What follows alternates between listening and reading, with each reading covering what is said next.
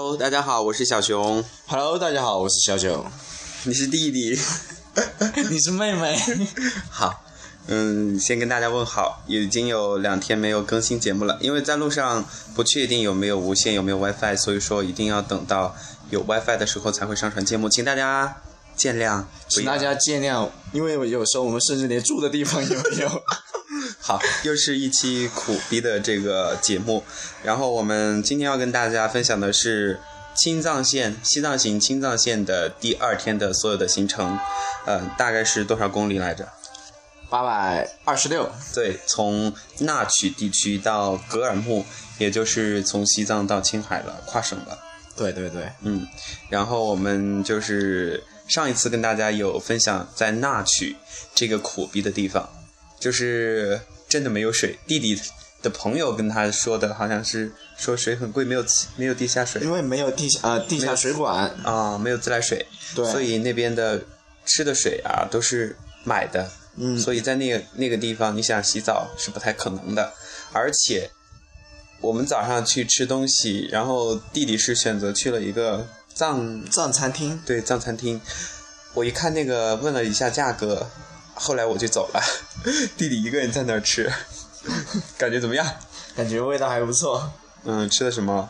呃，一碗藏式拉面，对，但是吃完之后我非常屌有屌。丝的，从包里面取了一包方便面泡了进去。好，这个独特的那个，嗯，一种自创的一种食品吧。先吃的藏面，然后再把方便面加进去。反正你是吃饱了，然后我是好像往前走了几百米，然后才找到一个这个卖包子的地方，然后吃了一笼小笼包，十块钱。本来还想吃一碗稀饭，结果稀饭的价格就让我望而却步，果断放弃了。问他多少钱一碗，一般就是一块钱、两块钱，两块钱我还嫌他贵了。他说五块钱，我说哎呀妈呀，吃不起。他说这里的自来水都要是用来用钱买的，所以说就很贵。如果大家到那曲的话，最好在上一站点提前 把水买好。其实不仅是自来水，甚至他们用的水都是买来的。对，所以他们那边的话，条件还是蛮艰苦的。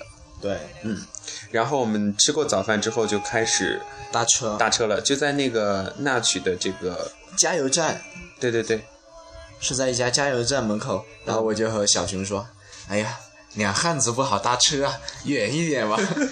后来就分开了，然后，哎，是两我们俩是分开坐的那个，对对，”然我们后有我们隔了两百呃一百五十米左右，嗯然后等了没多久，突然一辆警车停在我旁边，我说我说大哥。呃，我有我有个朋友在前面，可以一起烧了吗？他说没事。呃，还有一辆车，那车和我一起的，他把它烧了。对然后我就看到小熊上了那辆车。对，其实在这个青藏线一路上的话，我们应该有很多次就是被同一个队的，然后不同的车搭载嗯烧了一程，然后那个执他们算是政务上执勤的车辆了，然后那个大哥比较热心，就直接把我们拉到那曲的这个检检查站，对检查站点，然后他下就是在那上班。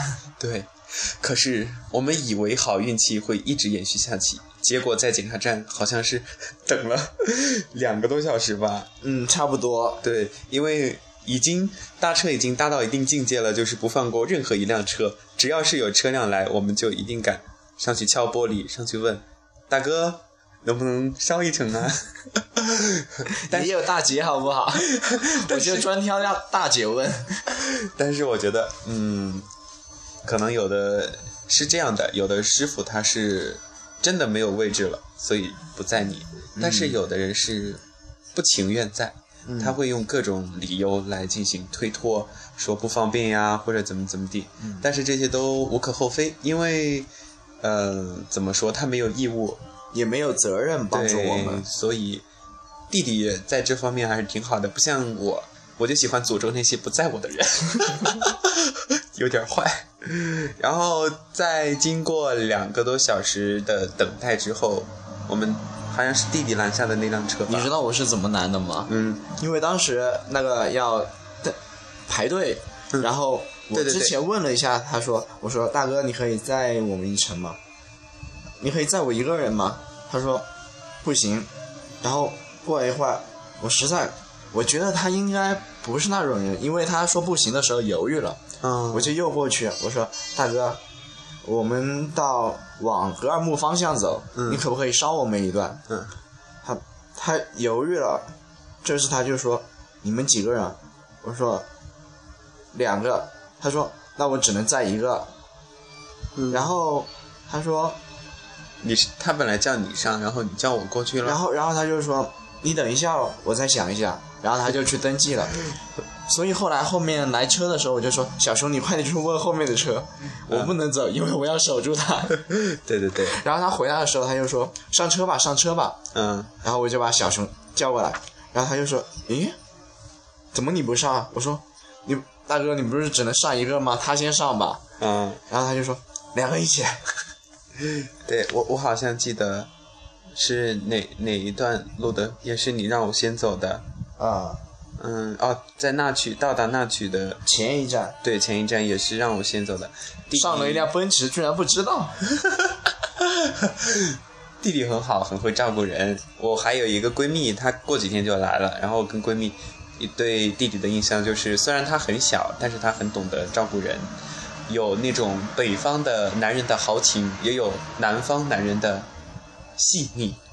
看我对你的评价多高。人好的就是没办法。对，然后我们就呃和弟弟一起上了那辆车。其实那个大哥挺好的，然后我现在对他印象就是戴了一个那个比较有就是清真回族特色的那个帽子，啊，回族特色的那个少数民族的帽子，一看就能看出他是那个回族人。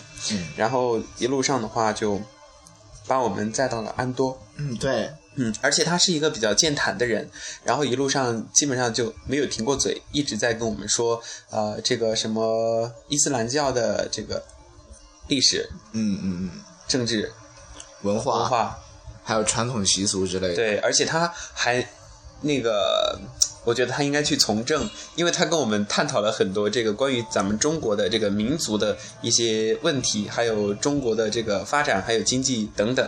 然后最重要的，他是跟我们分享了他的人生的经历。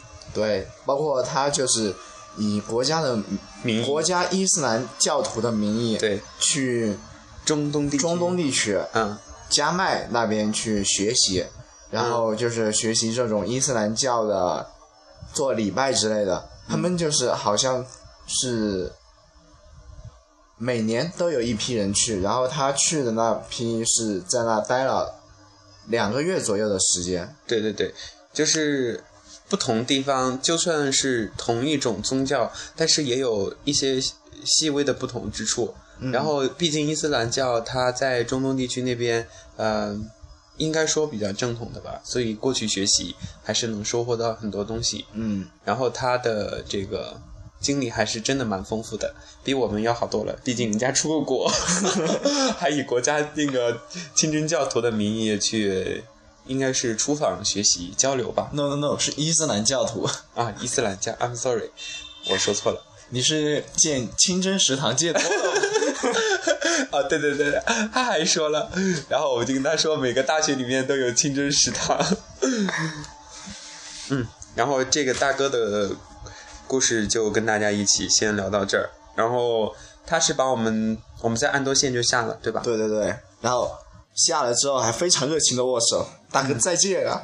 对，嗯，因为有八百多公里，所以说我们在路上都不敢有太多的时间去吃饭或者是停歇歇息，所以在安多县下了之后，我们就马不停蹄的又到这个路边去搭车，嗯，然后也是没走多少，哎，不过还拍了几张照片儿，其实我们当时非常幸运的，嗯，我们几乎在那站了四五分钟，呃，不对，两三分钟左右就搭到一辆车了。对。反正这个搭车这一段路程还是比较顺利的。后来我们是上了一辆那个藏族大哥的皮卡，那个藏族大哥他是一位游牧民族啊，不是游牧人，应该是说，游牧民族，他别跟我一样 说话。因为他是住在一个非常偏僻的地方，对而且他是独自一个人建呃住在一个蒙古包里面，对对对，他就是嗯，前不着村后不着店的感觉。对反正我觉得跟他交流，我我我当时听不懂他的话，其实他说的是普通话，只是你没听懂而已。对，我以为他一直说的是藏语，然后后来我只问了他一个问题，就是他他指他的用手指向前方，然后我问他多少公里，他说大概三十多公里，对吧？嗯。然后后来我们就想，哎，三十多公里也也很远了，就上吧。然后本来是他是让我们坐那个后面的那个有座位的地方，然后但是因为里面堆满了很多东西，他大哥他是进城来购物的，就是采购了一大批。对，后来我们就愉快的决定坐在拉风的皮卡的货箱里了，然后把包放上去，踏上去之后才看到，哎呀妈呀，满车厢的驴粪球球。哎，不过还好，上面有那个帐篷布，有嗯对有好几层。嗯，然后我们就把包放在那个上面，呃，然后坐在车上，大家一定想象不到，我们在这么艰苦的条件下，还能够边欣赏风景边吃美食。要想在驴粪球球上吃曲奇饼干和士力架。其实我觉得，如果去过雨崩的人来说，这些都是小 case。对，去雨崩一路上都是各种驴粪球球。就是在雨崩，无论你什么时候都能闻到一股清晰的牛粪味。对，其实我觉得在雨雨崩还好，因为它那个呃原原始森林林木的覆盖率比较高，嗯然后空气质量也比较好，所以我对这个驴粪味儿好像我都没有闻到。在雨崩，我们总结了就是说，如果你看脚下的粪便，你就会被树枝或者错过很多风景。所以为了不被树枝刮到，或者不要错过美丽的风景，大家都一致忽略了地下的粪便。对对对，继续回到这这个皮卡上来，然后弟弟说了一句话，就是在这个嗯矿物质这么丰富的地方，然后吃这些东西应该能量更加充足，这又是自黑。呃，搭了我们，其实大哥。呃，载了我们不止三十公里，因为我下车之后用那个高德地图来进行这个查询的时候，呃，是刚好四十六公里。快说一说那个下车的情形吧。当时突然间我就说：“哎，小熊，这车怎么停在这里？” 我一看一下，前不着村后不着店，对一望无际的草原啊。对，就很空旷的一个地方。然后他突然之间就开始往那个马路开始下坡。对，它转弯了，然后就其实那个坡度还挺大的，嗯，对，有大于六七十度。对对，对，就那个，因为他们那边现在公路在进行这个维维护维修，所以在公路边上有大概一米的距离，然后是铺了铺了泥土这些。对对对，嗯就是公路是在草原的上方。对对对，堆砌起来的，然后一下子车开下去了，我以为开下去就会停，他还往前开了大概六七米的距离，然后这时候我已经看到前面那个蒙古蒙古包包了，但是它的距离应该有五百米左右。目测是，啊。对可是后来我发现实际不止，对因为我们等了一分钟，那个车才开到一半。对，然后我们下车就下车了嘛，然后大哥他真的很热心，呃，就是自己下车来，我们还跟他一起合影了。其实我觉得我有时候忽略掉一些细节，比如说这个礼貌问题，然后我当时是没有想到跟他握手啊，或者是怎么样，然后那个大哥就主动过来把手伸出来，哎，我觉得蛮羞愧的，把手伸过去跟他握手，然后之后我就主动的跟他拥抱了一下，而且大哥他拍照的时候特别有意思。敬礼，对他敬礼啊，跟弟弟拍是敬礼的，跟我拍的时候也敬礼了。呃，然后我们就跟他道谢，然后就是说了再见。其实你知道吗？嗯当时他往前面看，他下那个坡之后再往前面开，喂，我说他该不会要把我们带到他家去吧？做客，我说小熊，今天晚上我们不走了，在家歇着。就在他的蒙古包里面做客。嗯但但是可能是因为家里东西多，或者是人也多，然后他。也也许会考虑到我们是汉族人不适应，所以就呃把我们搭到那儿，然后就让我们下车了。其实他知道我们是要赶路的，对对对，因为他看出咱们背包客很明显一个背包，然后就是冲锋衣啊，对对对然后帽子，然后这个什么东西，这里的，嗯嗯，魔术头巾。好吧，我一直不知道它叫什么名字，原谅我。然后我们就上又赶紧赶紧的爬上那个坡，对，在爬上坡之前错过了一辆皮卡。小熊就一直喜欢搭皮卡，对，我觉得我还有还有那个独特的皮卡情节，我觉得我的身价就值皮卡，然后只有皮卡在我，我真的都没坐过多少豪车，唯一坐过的那一辆奔驰，我还不知道它是奔驰。我说，哎呀，把搭档送走了一辆奔驰，自己就坐皮卡，太不值了。结果后来突然间，我在小熊说，你呃，我搭了一辆皮卡，他说啊，你居然搭了一辆皮卡，对我很激动。后来呃小司司机跟我说，你坐的可是奔驰啊。然后我说，哎呀妈呀，我不知道。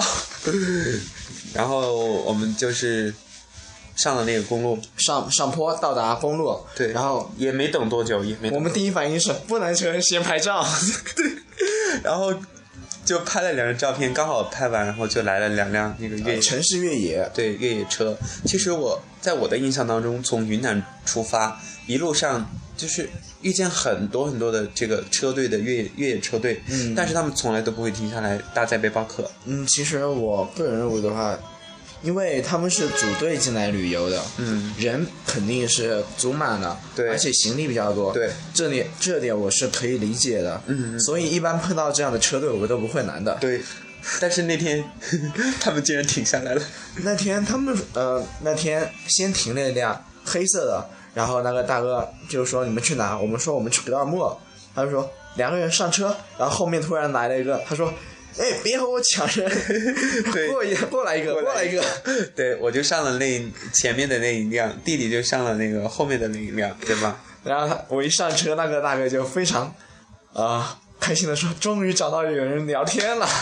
对，哦，在这里再补充一个吧，就是我们刚刚本来想跟大家说的，就是搭皮卡的时候都遇见一些骑行的人，然后有跟他们打招呼，或者是互相鼓励。其实”伸出一个大大拇拇指指，，然后一个加油。其实有时候没有说加油，微笑一下，他们也会呃以友好的方式回馈我们一个大拇指。有时候他看到我们搭车，或者我们在走路我们坐在艰难的坐在皮卡上，对扶着那个栏杆，挺呃努力的控制自己身体摇摆，他们总是会情不自禁的把手伸出来。对，其实我觉得就是大家很多人对这个骑行的人都有一种很敬佩的这样的一种情怀在里面，但是我觉得走青藏线的这些骑行的人更加的不容易，嗯因为它有四百多公里是无人区，所以说还是除了靠有勇气，还得有胆识啊什么的，对对对就各方面。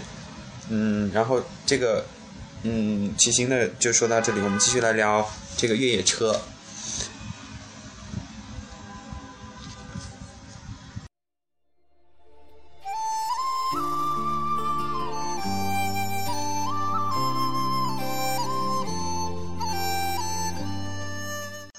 欢迎大家继续收听。我们说，呃，后来我们搭上了这个越野车。其实我没有什么想说的，为什么呢？因为在我的那个大哥，他比较谨慎，就是反正他要下车就一定要让我下车。一下车，他拿着他的手机和这个皮夹，而且路上基本上跟他没有，应该我们坐他的车应该有多少个小时？有，我算一下，应该是下午四点到晚上十二点多。对，很久很长一段时间，但是我跟他交流应该不到半个小时。嗯，我的这个跟师傅的之间没有什么故事，还是弟弟来分享他和那个呃，大叔之间其实当时。当时在唐古拉山口的时候，嗯，我就和你搭那个司机我说：“大哥，我们来合个影吧。对，”他好像还不不太情愿。呃，对，而且他就是到唐古拉山口之后，就一个劲儿的让我帮他拍照，一会儿让我把他让我把帮他把那个车牌拍下来，一会儿让我把那个上面的那个呃唐古拉山的那个字样的那个牌，还有那个海拔多少米拍下来，一会儿让我给他拍雪山，然后我都来不及拍照，就匆忙中跟弟弟和带他的那个大哥合了一张，拍了一张留影，对吧？嗯，对对对，嗯，然后弟弟说跟那个大哥蛮有共同语言的，下面就让弟弟来跟大家一起分享吧。呃，其实那个大哥是个非常有故事的人，嗯，能看出来，我觉得他比较亲和，喜欢笑。嗯对，他是一个体育老师，唐老师。唐老师他在九寨沟开了一家客栈，叫做泽仁客栈，泽人，可以打一下广告。哪个泽？呃，呃，三点水，江泽民的泽，仁慈的仁，泽仁客栈，嗯，有就有这个名字也有，就在黄龙机场附近。哦，就是如果大家想要去住打折的话，记得微信联系我们。可 以可以。嗯。呃，然后当时他说，后来我和他聊天，了解到他年轻的时候开过嗯、开过餐厅，嗯办过美容店，嗯，就是很多很多，经历过人生经历过大起大落。对，就一句话就是人生经历丰富。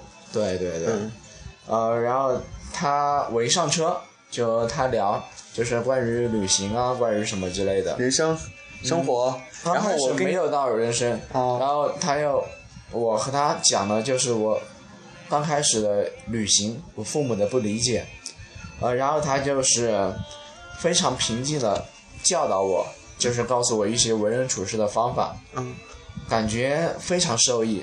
然后毕竟哎，这和还是和他的职业有关，他是老师。他是体育老师，但体育老师也 也要学什么教育学、心理学啊，就是要呃，小学的体育老师要学什么？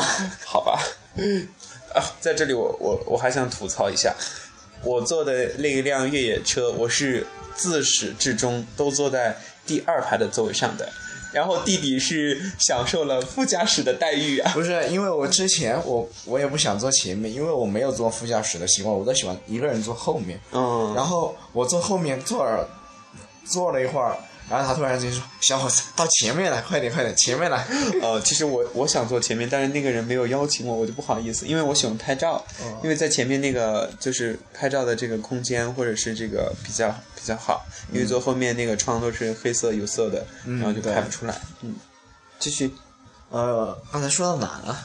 大哥是那个人生经历丰富，然后然后他就和我关于旅行，他就教导我很多事情。嗯然后大哥那辆车买了八年，然后他已经开了四十多万公里了。啊啊！对我我刚刚还忘记说了，就是他，我在我的那个大哥他说的，他已经是第四次入藏了，就是从九七年开始，每隔几年他都会来一次西藏，哦，嗯，唐老师他好像每一年都会来一次。每一年他是暴发户他是藏族人，哦，难怪他们会说藏语。对，而且他们是特别奇怪的是，就是到了晚上九点钟左右，哦，唐老师他在九寨沟办那边客栈，但是他出来旅游了。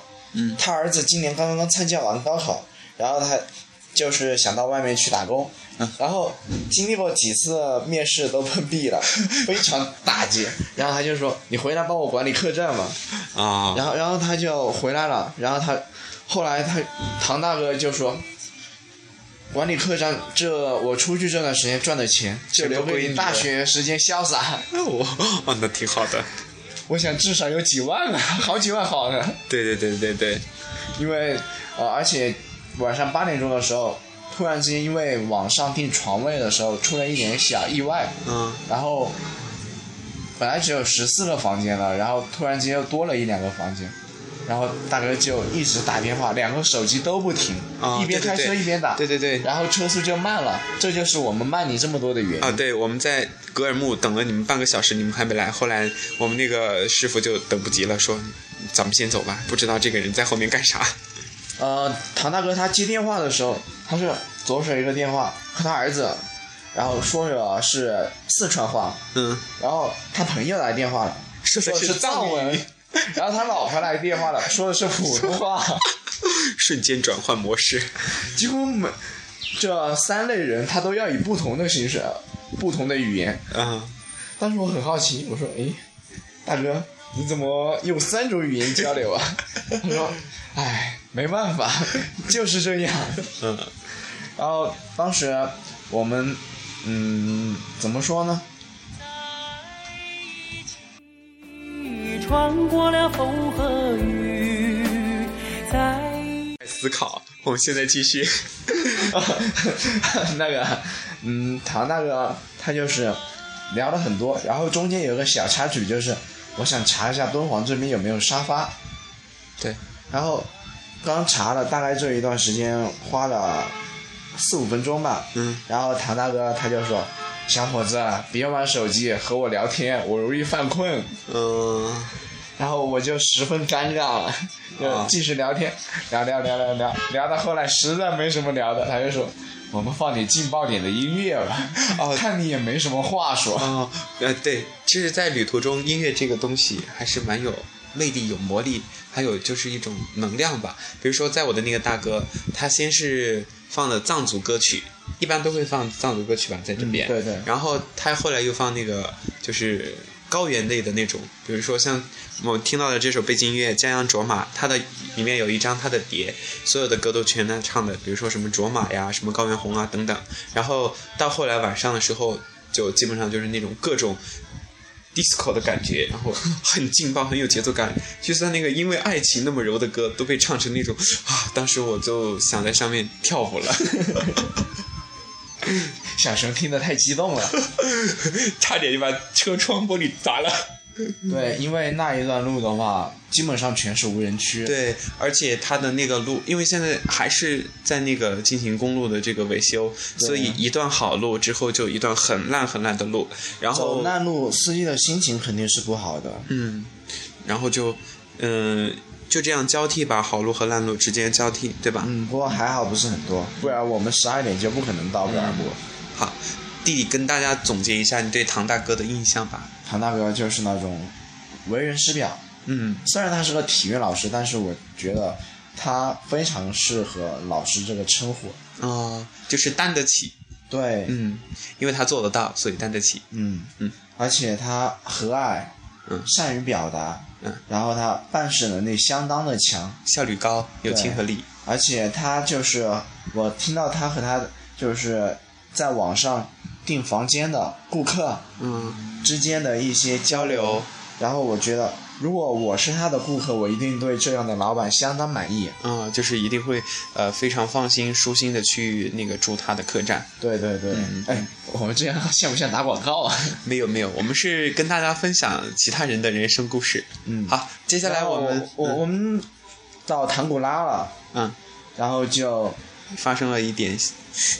哦，我们拍完照，刚准备下坡，然后才走了几十米吧，应该是就一个弯，对然后就碰到了一辆呃大货车，它上面装载的货物翻了，对翻车了，然后旁边就有吊车进行那个维修。嗯当时的话，嗯，只能说看到无论是司机还是我们这种乘客，看到这种情况都是不是很满意的，也不是很舒服。揪心。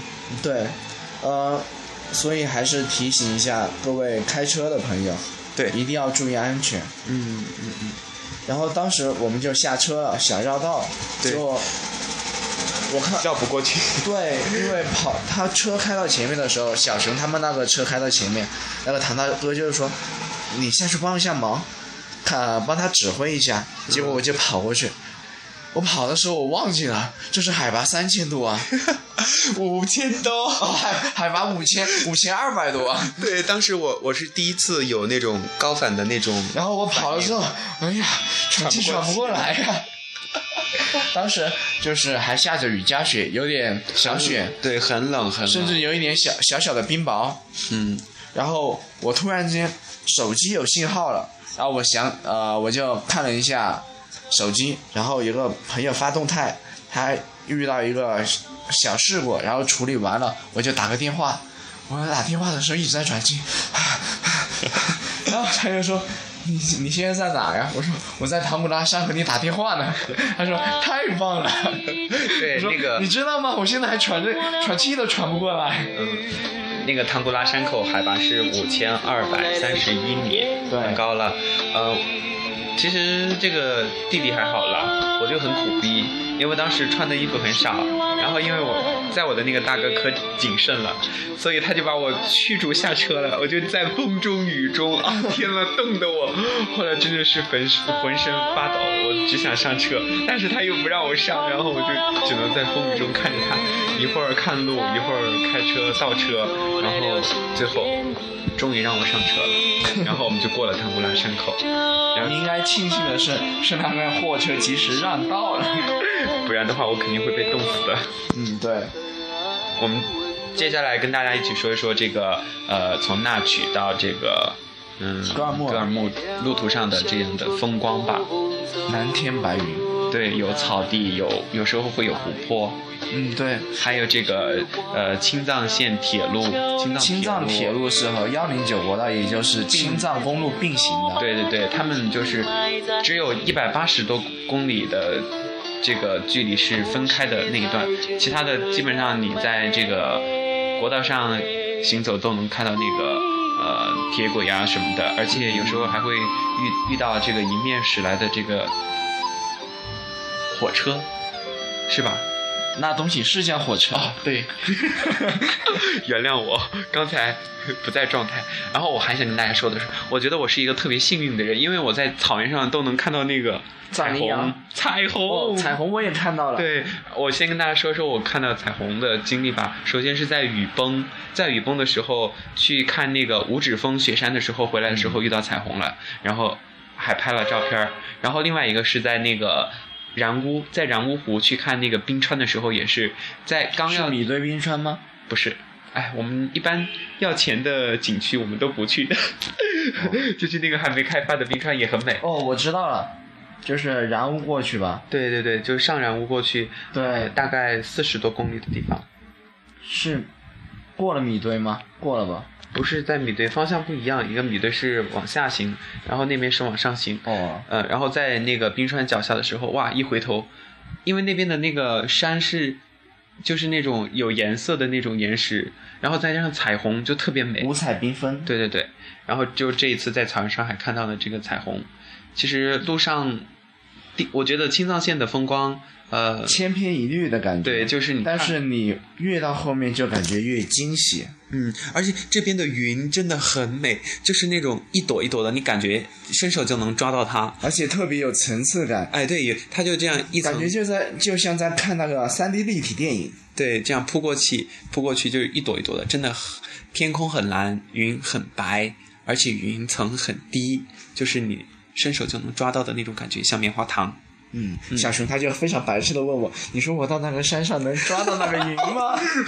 对我当时真的这样想，因为我我远处看过去那个，而且他那儿的那个阴凉的地方，就是那朵云下面是那个阴的，？”啊，嗯，懂吧？嗯对，就像那个树荫一样，就那朵云下面是阴的，其他地方又是有阳光的，嗯，所以看起来就很美很神奇。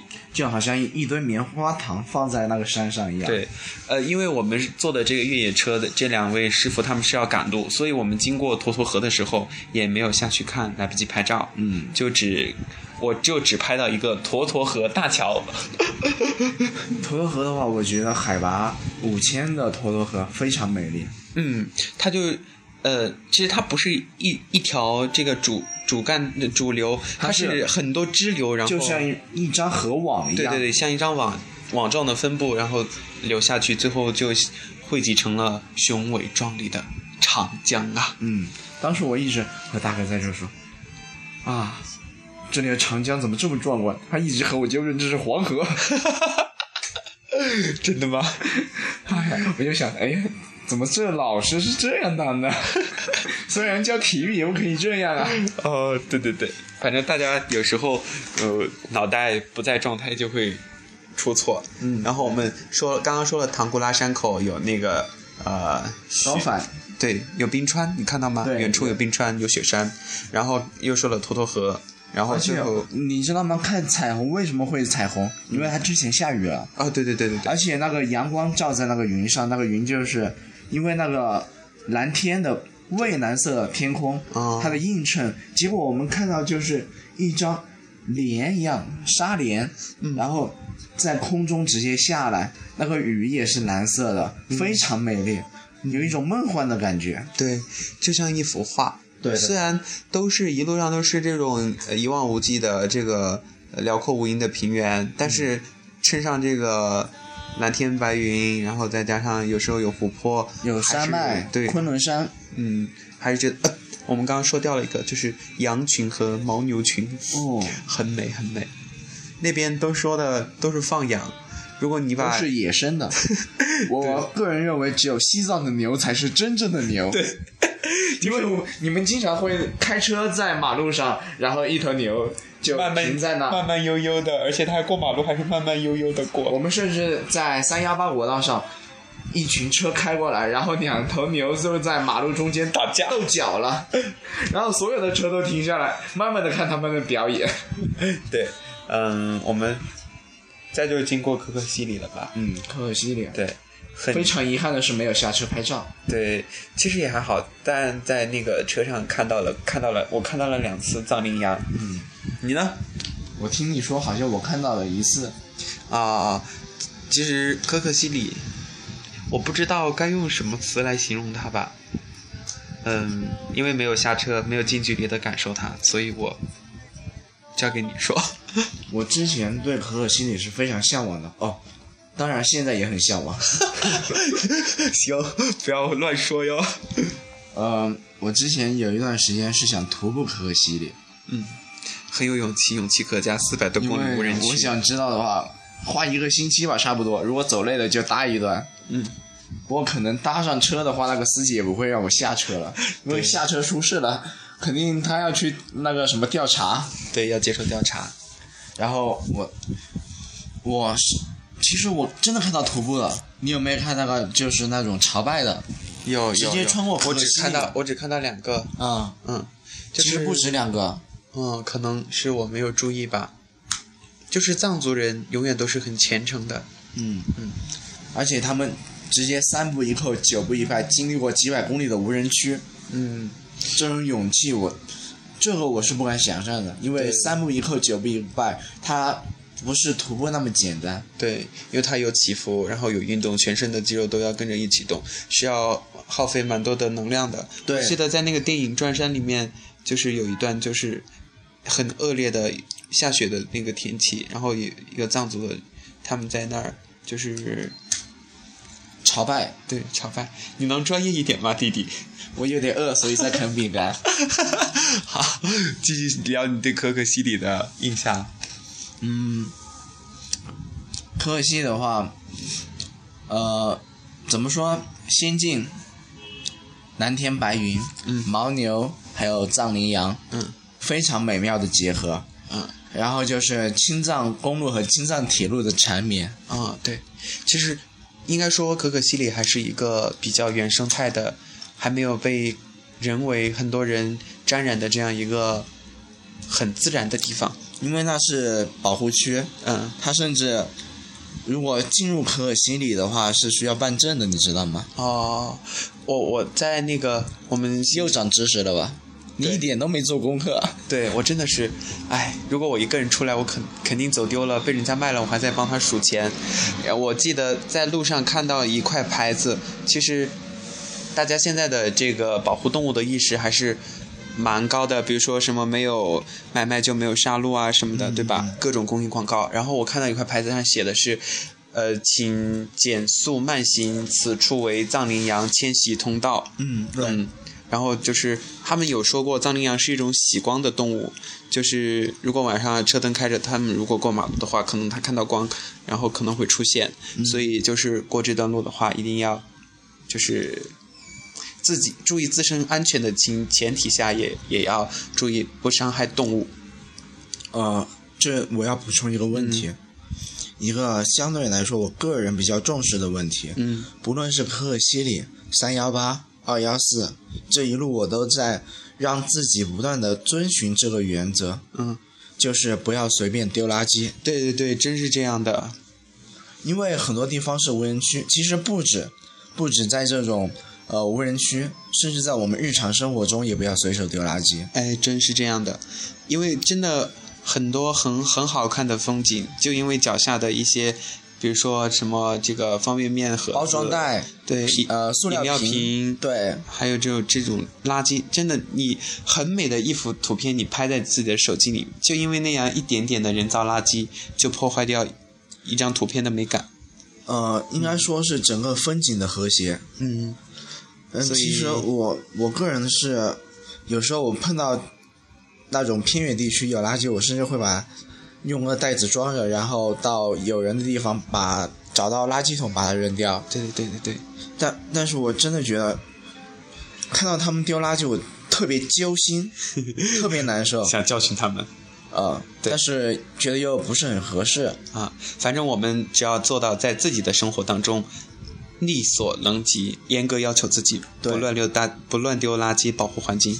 嗯因为它这是无人区，没有人来为这条马路打扫卫生。，所以就要靠大家自觉。嗯，这条因为垃圾分解的话是需要几百年的历史的，甚至上千年。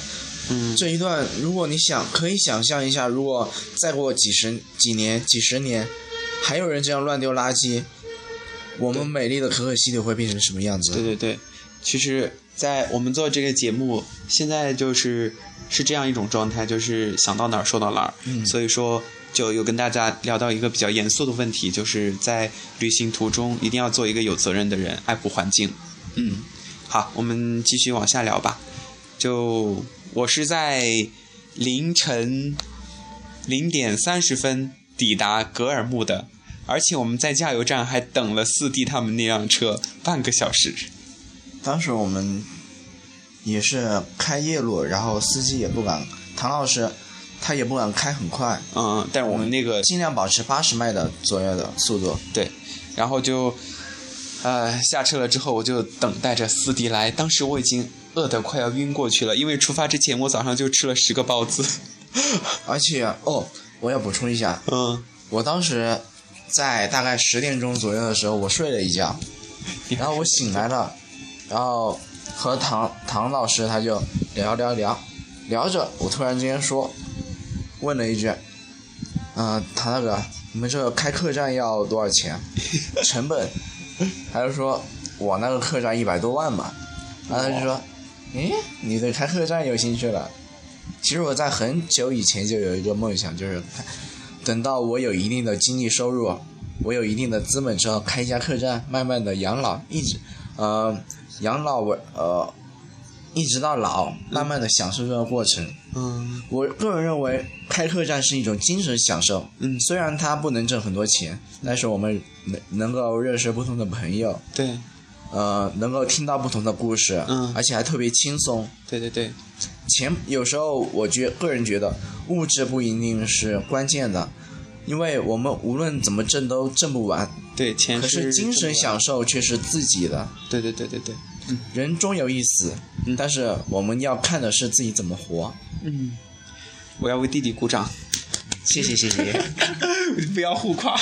其实弟弟刚刚说这个的时候，我就想起我曾经在泸沽湖的当时的一种想法，就是因为泸沽湖嘛，它的物价很高。然后商店也很少，我当时就在想，如果以后我有钱了，我一定投资在云南的泸沽湖开一家家乐福，造福人民。因为我觉得家乐福它所有的商品都比其他的这个超市或者是这个商场要便宜，呃，一到两毛。反正我觉得我我是比较喜欢喜欢这个家乐福的。这里这个有点像我那个，就是出来自驾开大巴，见到搭车的就叫上来。对，一路上就是我们各种小伙伴都在说，以后如果我们自驾游的话，一定让各种背包客只要能坐得下，一定让你上车。嗯，对，因为自己是经历过的。对对对，好，我们刚刚又说远了哈，我们接下来继续跟大家聊到达格尔木之后。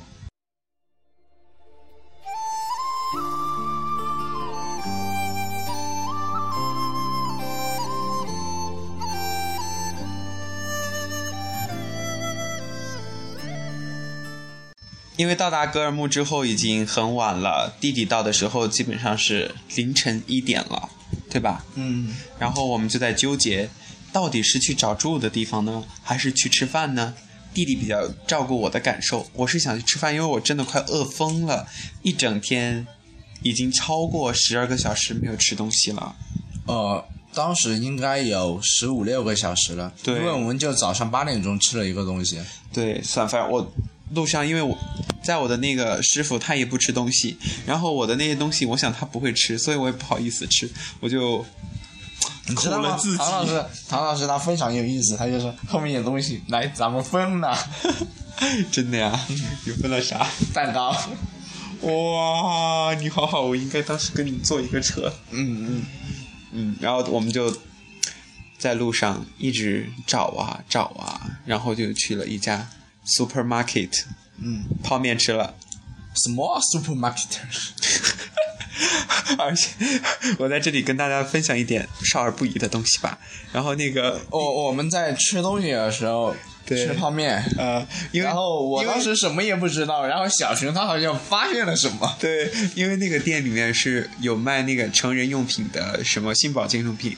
当时就有几个大叔过来买东西，但是看着我和弟弟在里面吃面，他们就欲言又止，观望了一会儿又走了。但是没过多一会儿又回来了，而且啊那啥，噔噔噔噔省略号，大家自己想象吧。其实我还真没发现这么多，不知道小熊为什么对这个特别敏感。没有。后来我我吃了一桶泡面，很很快吃完了，然后就一直催弟弟。然后后来我跟弟弟就一起吃完东西之后就，本来打算去有打算去火车站吧，嗯，因为那个大姐说就是在格尔木打的五块钱去那个呃火车站就有比较。便宜一点的住宿，因为我们作为背包客，首先的话不希望自己就是去花钱大手大脚的住那些高大上的地方。我大一开始就是生活费，所有生活费，包括这次出来旅行的，我都是自己挣的。嗯，我没有向家里要钱，哦所以自己挣的钱自己省着花。因为我我出来不是一两个星期，我出来直接有一个多月了。对对对如果不省着花的话，我可能就会超支，不是超支，是肯定会超支。对，就不无法完成自己原定的这个路程和行程，嗯，对吧？对。嗯，所以后来跟着弟弟就受苦了，果断的决定搭哦，我们刚出来哦，我们刚出那个 supermarket 的时候，突然之间，我小声走着走着听到口哨声，对，有有几个妹子在黑暗处，对我们吹口哨，然后我靠，就这样被人耍流氓了。然后就他他甚至还为我们勾手指。对，后来我和弟弟就果断的赶紧逃离了那个现场。其实我知道小熊当时是非常想进去的，尼玛，这是在做节目。，这是在做节目。好好好，嗯，我们继续跟大家一起分享我们的故事吧。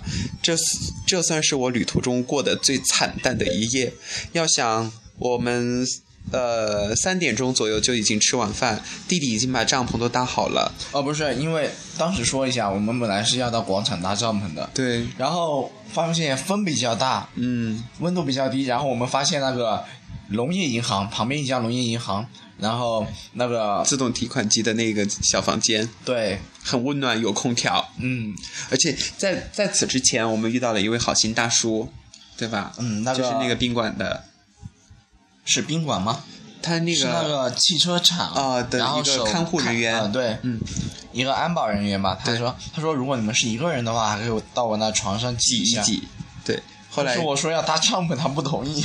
对他让我们，我们本来说想搭在那个停车场里面，但是后来他说你们就搭在那个大街外面吧，很安全。但是我们忽略看一下，一群小混混，当时碰到了一群小混混，还是觉得不太安全，所以说不是，小混混还好，他只要不吵我睡觉就行。嗯。但是大街上风很大，太大了，所以后来弟弟就说去那个自动提款机的那个小房间里面搭帐篷，因为我当时又饿又累，你已经吃完了好不好？，对，但是吃完之后还很累啊，然后很困，我当时真的困的，就闭上眼就能睡着。我当时就是想，我就把我的包放在那个墙角，然后靠在包上就睡，但不太舒服。后来果断的拿出我的万能的雨衣铺在地上，然后再拿出一件牛仔服作为枕头，我就这样直接华丽丽的躺在地上睡了。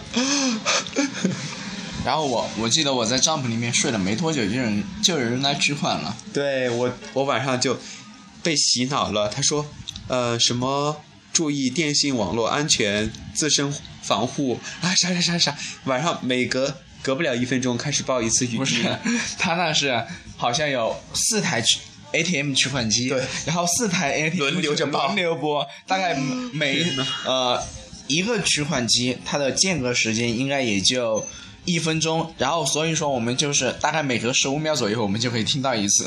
对，反正就被洗脑了。我晚上都在计算，一共有十波人左右进来取款，然后大家都会用那啥的眼神看着我，诧异或者觉得我们的行为很怪异。对，被吓到了。然后就在这样艰苦的环境中过了一夜。我其实，在凌晨四点左右的时候，有过去问旁边的那个永辉宾馆，然后我问那个工作人员，我说：“你们现在这里住的话，多少钱一间？”他说：“啊、打完折一百八十八。”然后我就默默的低下头，转身离开了。第二天早上也醒得蛮早的，因为也是早上很早有人来取款。我一觉睡到自然醒，对然后一醒来就听到有小熊在叫我。然后收拾完之后嘛，就从那个呃中国农业银行，我记得是格尔木的南郊支行，然后我们把东西背包啊、行李呀、刚整理完，然后那个工作人员就来了。，对他说你们怎么能睡这里呢？这是但取款的地方还是睡觉的地方？对，但那个做清洁的那个阿姨倒是挺好的，只不过是那个呃银行里面的那个柜台工作人员不太友好。他说，嗯，不应该，我们不应该这样做。他虽然没有明说，但是从他的这个表情和他说话的这个语气当中能够分辨出来，对吧？嗯，对对对，嗯呃，然后我们就开始了新的一天的搭车旅程。在一起穿过了风和雨，在一起走来了新天地。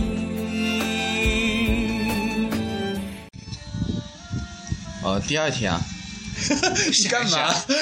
我有点懵了啊、第二天的话，别忙，这期节目就跟大家聊到这里了。因为从那曲到格尔木这一天的青藏线，第二天已经完结了。嗯嗯，对对对，感谢大家收听本期节目，拜拜拜拜。雪花悄悄离去，